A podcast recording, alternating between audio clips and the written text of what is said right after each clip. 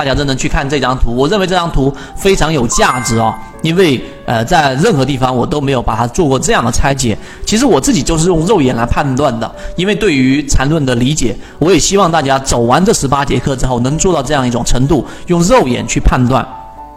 啊，这里面我们来看第一类买点。是什么？再给大家回忆一下定义，就是由前面的一个中枢跌破之后，快速的下跌形成的第一次背离，这个低点产生了，但是这里面的 MACD 柱体确实形成了红色柱体面积的，这是第一类买点，看到了没有？第一类买点回抽到中枢附近的时候，其实在这里面就有了一个我们说的套利空间，这是第一类买点。第二类买点。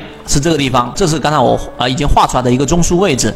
第二类买点呢，就是当它由下往上突破到中枢之上的回踩，这个回踩了之后，然后快速的回调啊，那这个地方形成了我们所说的第二类第二类买点。第二类买点是要由这一个小级别次级别，这个时候就得回到可能十五分钟级别了。那这里面形成的第一类买点，十五分钟的第一类买点是三十分钟的第二类买点。这句话认真去想一想，它在这个地方上进行了一个。回抽，然后突破啊！突破之后，还记得哪一种趋势力度最强吗？就是呃，趋势加盘整是这一种力度最强的。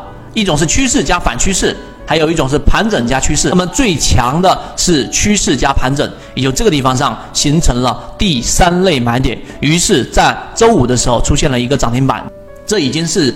呃，最简单、最轻易、最能理解、最有实操的，我们说缠论里面的第三类买点的买卖点的一个解读。所以最后作为总结，大家明白，真正的啊构成第三类买点，第三类买点比第一类买点和第二类买点要后知后觉。要后知后觉，待会我再你再想想刚才我画那张图，因为它已经涨了一波，涨了一波了，比较后知后觉。而如果抓得好的话呢，往往不用浪费盘整的时间。为什么？因为第一类买点。它的整个把握看到没有啊？上涨下跌，上涨下跌，突然之间快速的一个调整，形成了第一类买点。第一类买点它的位置是很好，但是呢，它有风险啊，对不对？因为它的这个反抽力度啊不一定会特别强。你能把握的就是回到这个中枢附近，看能不能往上突破，会浪费很多的时间，对吧？啊，那如果你用第三类买点，你就不必浪费盘整时间，比较适合短线操作资金，但一定要注意。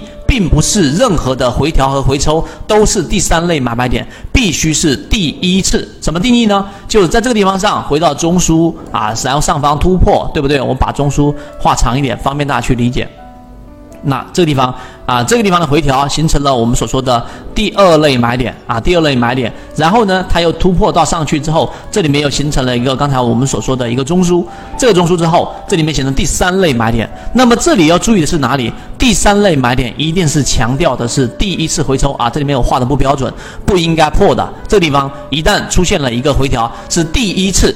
那么第三类买点之后，它不必然形成趋势，它不一定还能继续往上走，所以也有可能进入更大级别的盘整。所以这种买卖点之所以必然盈利，是因为它后期是有这一个。必然是，即使是盘整，它也一定会去出现一个高点。那么这个时候，当它一旦出现第一次回调，那么你的操作就必然，它哪怕是要形成盘整，也得有一波往上涨。这个操略操作策略非常简单，一旦不能形成趋势，一旦在盘整当中啊出现了高点，那么就一定要卖掉。这个跟第一类跟第二类的买卖点策略是一致的。你想进一步完善自己的交易框架和模型的话，可以股掌之上。公众平台进一步系统学习。